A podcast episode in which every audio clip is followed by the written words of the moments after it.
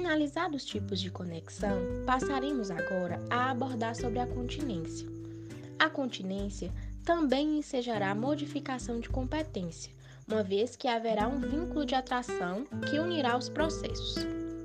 A continência pode ser dividida em continência por cumulação subjetiva, em que tem-se um concurso de agentes cometendo a mesma infração, logo o único fato a ser apurado, e a continência por cumulação objetiva, em que tem-se um concurso formal de crimes, apenas uma conduta e vários resultados.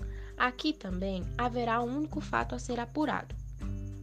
Ao unir as causas, cumpre agora analisar qual será o foro prevalente para julgá-las.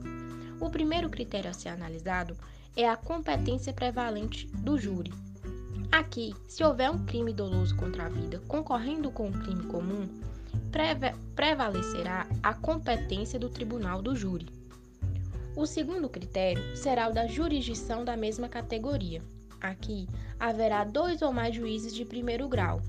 O primeiro ponto a ser analisado é o local da infração mais grave, o segundo é o local onde foi praticado o maior número de crimes. E o terceiro é a prevenção, em que o juiz que primeiro tomou ciência daquela causa será o competente para julgá-la.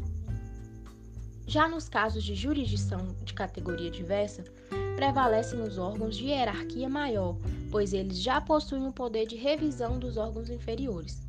Por fim, havendo conflito entre jurisdição comum e especial, prevalecerá a jurisdição especial. Cabe fazer uma ressalva no que tange à justiça comum. Aqui tem-se a competência estadual e a federal.